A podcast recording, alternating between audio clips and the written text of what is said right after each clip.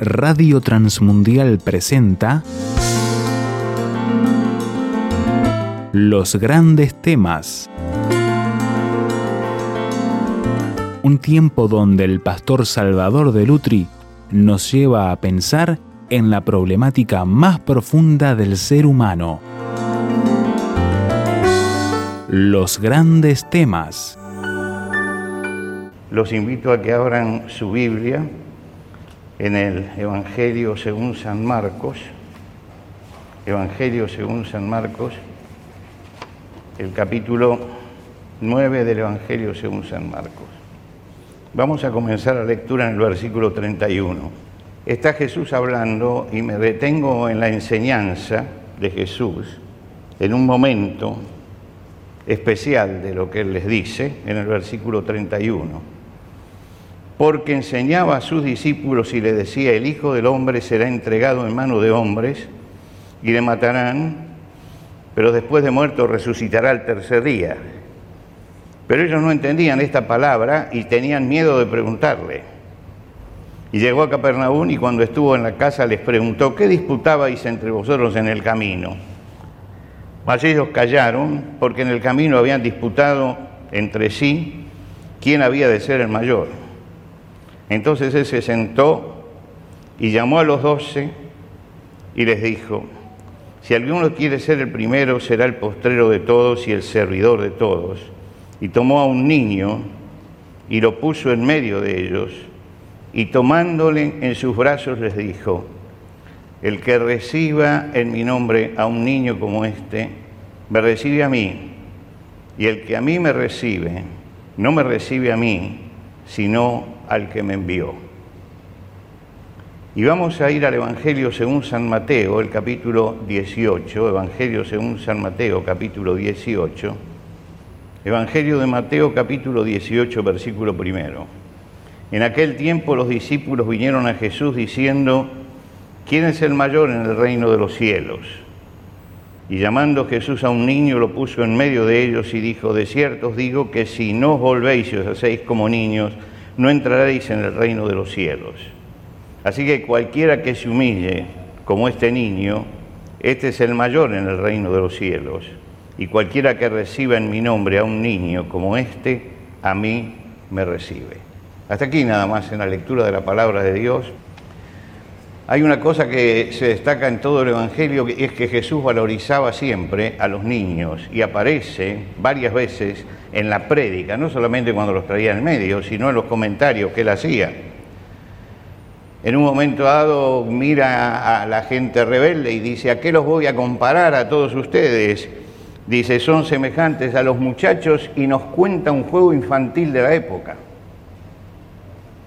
Es decir, después de decirle eso, les dice que se sientan en las plazas y dan voces a sus compañeros y hace toda la descripción de un juego infantil, lo que quiere decir que Jesús conocía todos esos juegos y hablaba de eso. Cuando un día se quejaron los religiosos porque sus discípulos hacían mucha bulla al, alabarlo a Jesús al entrar en Jerusalén, Jesús les dice, ¿nunca leyeron ustedes en el Antiguo Testamento de la boca de los niños y de los que maman perfeccionaste la alabanza? ¿Nunca leyeron que la gran alabanza sale de la boca de los chicos?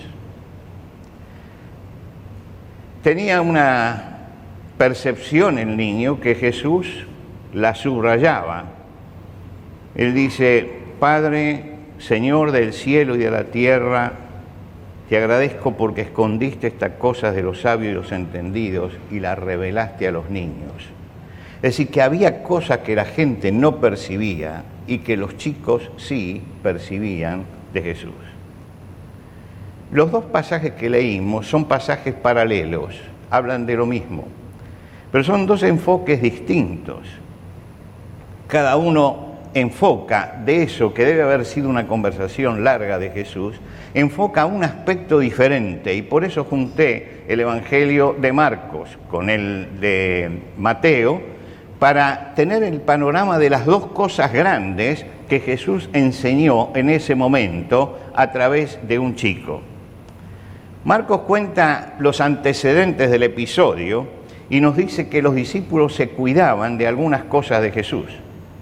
Dice que Jesús hablaba de su muerte y ellos no entendían qué les quería decir, pero no preguntaban por qué, porque tenían miedo de preguntarle o porque tenían miedo de preguntar simplemente. ¿Por qué? Porque cuando yo pregunto, estoy confesando que hay algo que ignoro. Y ellos estaban cuidando de que nadie pensara que ellos ignoraban algo de lo que Jesús decía. Cuando entraron en Capernaum, Jesús le preguntó, bueno, ¿qué estaban hablando en el camino? Y nos dice Mateo, ellos callaron porque en el camino habían estado disputando acerca de quién sería el mayor. No querían confesar su ignorancia, tampoco querían confesar su orgullo. Estas dos cosas las tenían guardadas. ¿Por qué? Porque en los discípulos había un problema. Y es un problema que aparece en todo el Evangelio, desde el comienzo del ministerio de Jesús hasta el final. Están frente a la cruz y el problema sigue vigente. Todos habían sido llamados por el Señor, habían abandonado sus tareas habituales, lo habían seguido. Jesús quería formar con ellos un equipo de gente, hoy, hoy, hablamos de equipos, ¿no? Quería formar un equipo de discípulos para que trabajaran mancomunados pero cada uno jugaba su propio partido allí. Cada uno buscaba lo suyo, tenía sus propias metas, sus objetivos personales y todos querían ser el líder del grupo. ¿Quién sería el mayor? ¿En qué sentido? En el sentido de quién puede liderar este grupo, quién puede estar adelante de este grupo, quién es el más importante de nosotros. No, discutían entre ellos quién era el más solidario ni quién era el más servicial sino quién tiene mayor jerarquía, quién tiene mayor jerarquía entre nosotros. Llegaron hasta el pie de la cruz, se puede decir, discutiendo esto también.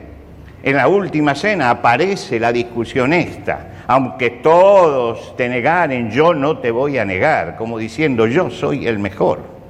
Es decir, era un grupo competitivo y Jesús sabía que era un grupo competitivo. Y por eso estos dos pasajes tienen que ver con el servicio y tienen que ver con la obra del Señor, porque son este grupo competitivo el que tuvo que enfrentarse con una realidad que Cristo puso delante de ellos en ese momento. Pero ¿en qué forma lo puso? Fíjense que hay un detalle, y el Evangelio hay que leerlo en detalle, un detalle que nos marca Marcos, que es muy importante. Dice que Jesús se sentó y llamó a sus discípulos. Y ustedes saben que en la sinagoga, cuando el maestro se sentaba, era porque iba a transmitir la enseñanza importante, la enseñanza de la palabra de Dios. Quiere decir que acá Jesús llega a un determinado lugar y en vez de seguir hablando con ellos se sienta. Este era un gesto era un gesto que ellos conocían perfectamente de la sinagoga, que el que iba a exponer la palabra y el que iba a dar el consejo de Dios se sentaba.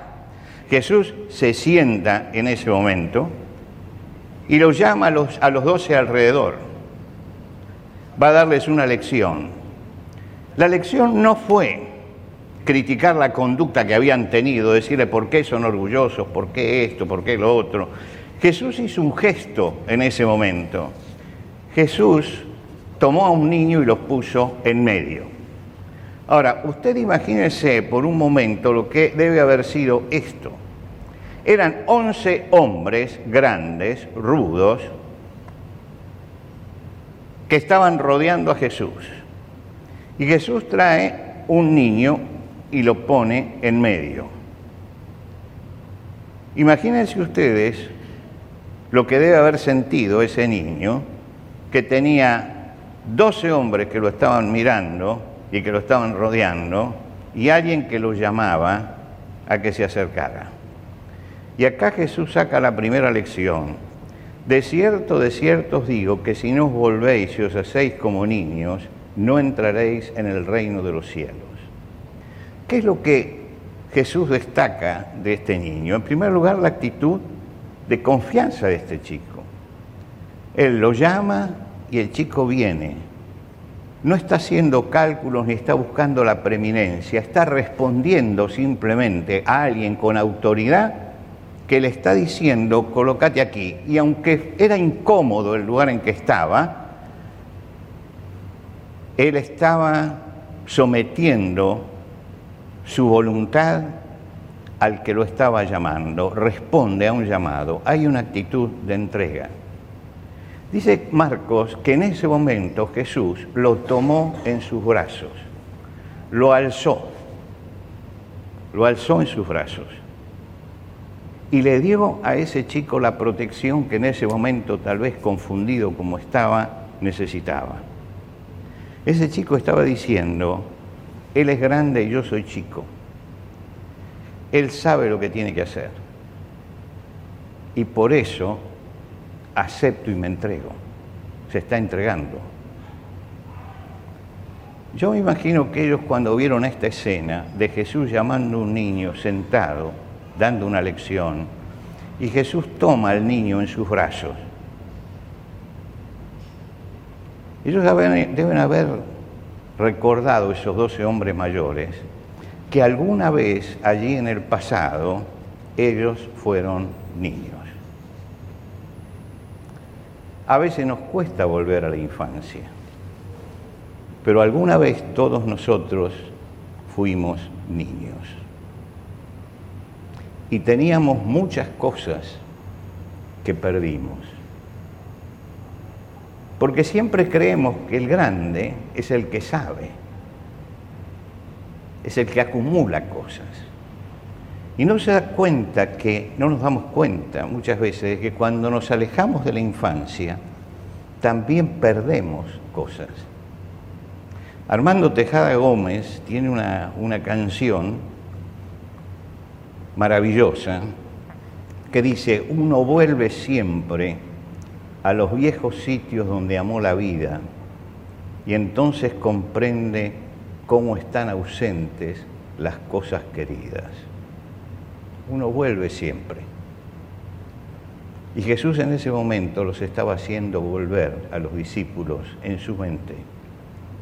Porque en el comienzo de la, de la vida, cada uno de ellos había sido un niño. Y si, Dios lo hubiera, y si el Señor lo hubiera llamado en ese momento, se hubieran entregado, ahora no. Ahora discutían quién iba a ser el mayor. Hubieran preguntado, porque no hubieran temido ser ignorantes, pero ahora no, porque ser ignorantes me baja puntos en esta lucha que tenemos por quién va delante. Y yo creo que ese niño estaba diciendo todo lo que ellos perdieron en ese momento.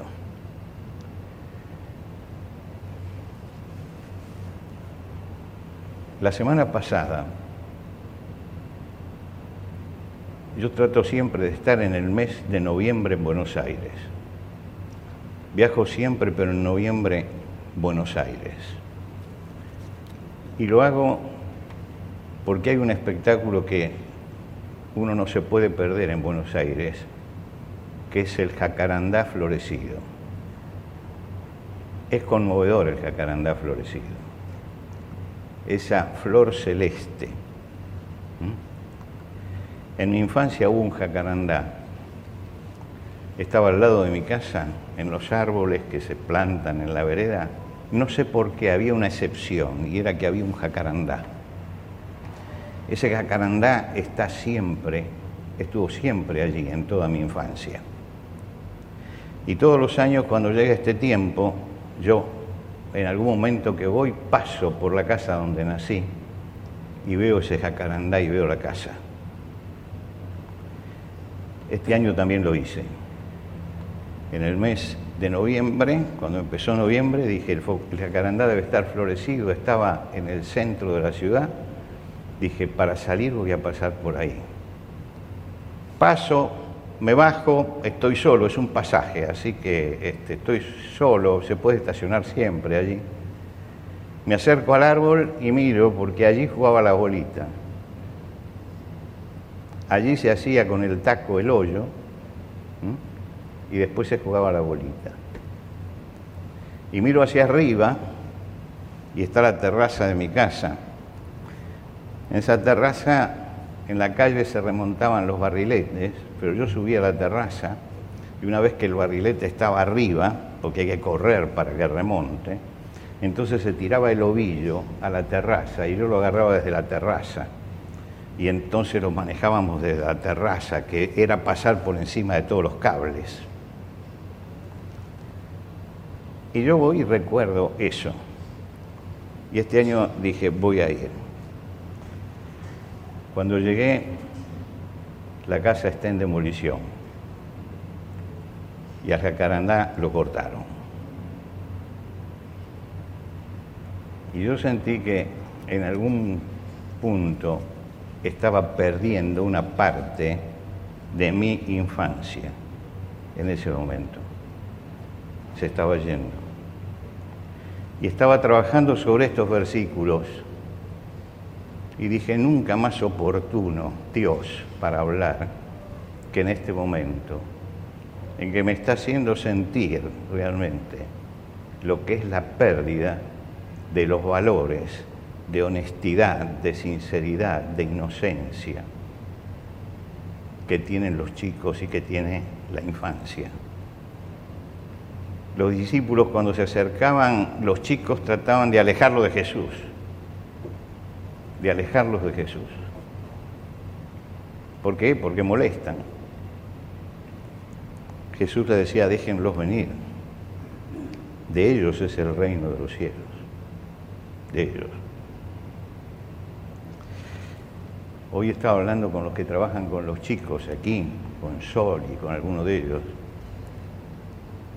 y les decía, miren, yo cuando iba a la iglesia y tenía menos de 10 años, para mí el sermón era una tortura, pues no entendía nada, era una tortura.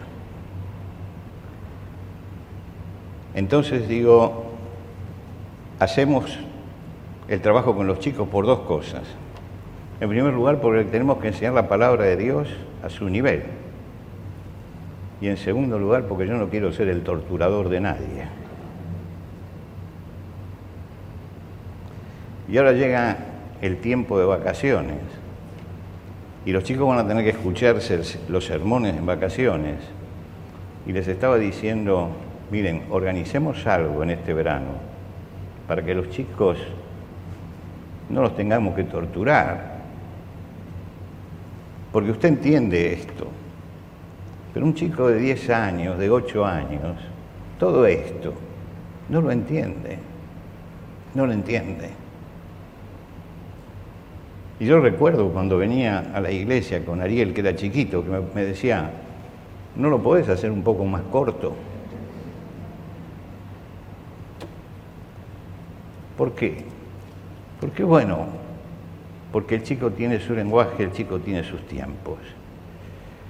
La primera lección que les dio Jesús es que el hombre tiene para acercarse a él que volver a la inocencia y que entregarse como se entrega un niño,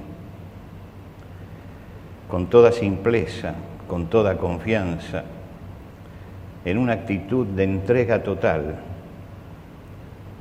y abrir confiado la mano de fe. Esta es la forma de acercarse al Señor.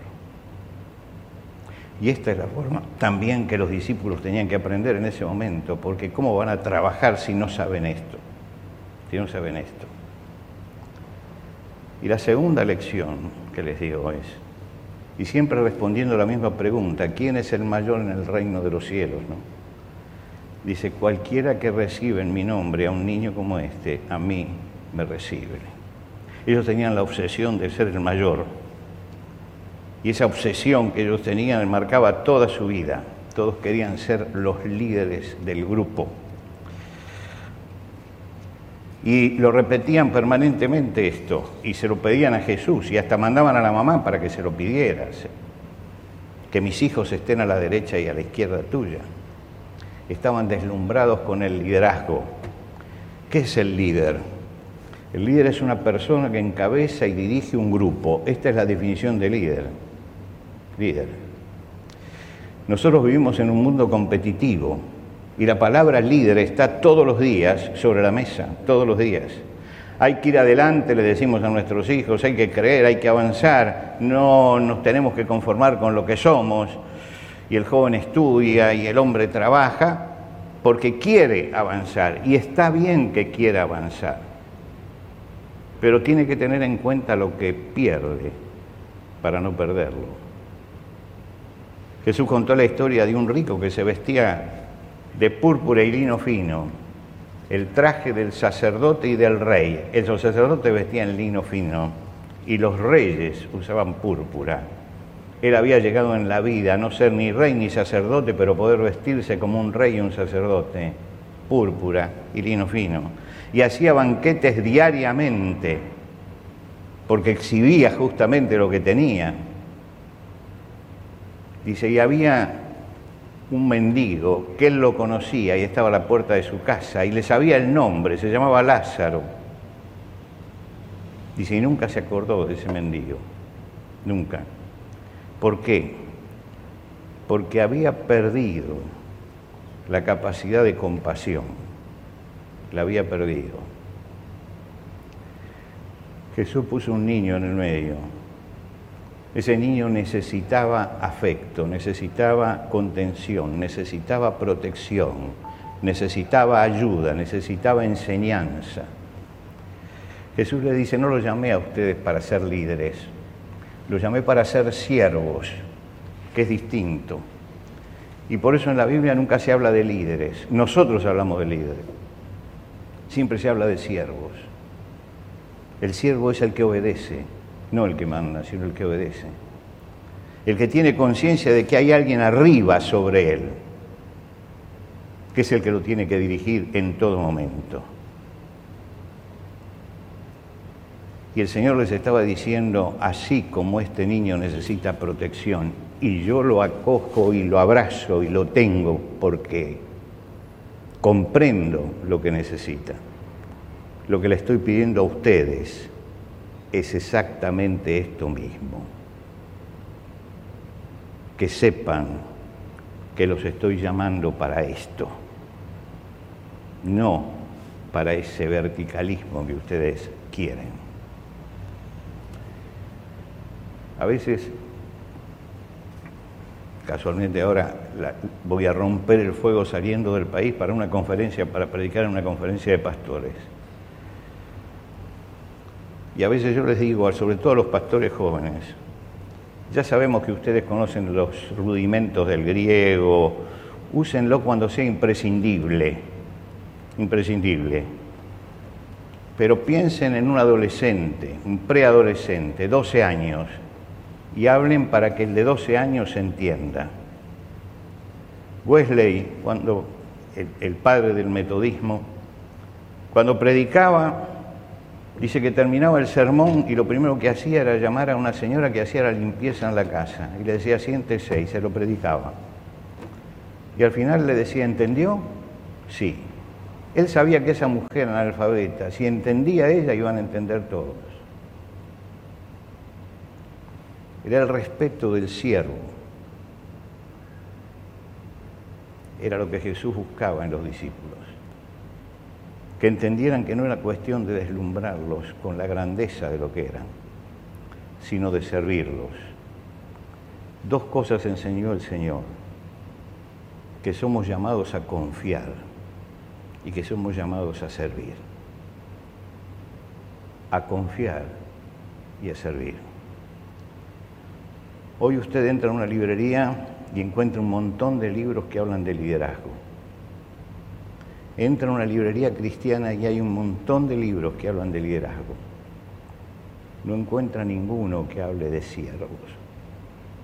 ¿Por qué? Porque los muchachos todos quieren ser líderes y nadie quiere servir. Y el Señor nos ha llamado para servir. Aprender a depender del Señor y servirlo con integridad es el secreto de la comunión permanente con el Señor y de lo que el Señor quiere para nosotros. Y lo enseñó ese día poniendo un niño en el medio. Fue una lección gráfica y mostrando la dependencia y el servicio. La dependencia porque vino y se entregó. Y el servicio porque Él estaba destinado a abrazarlo y a contenerlo. Y creo que esa lección, no sé si fue inolvidable para los apóstoles, pero tendría que ser inolvidable para todos nosotros.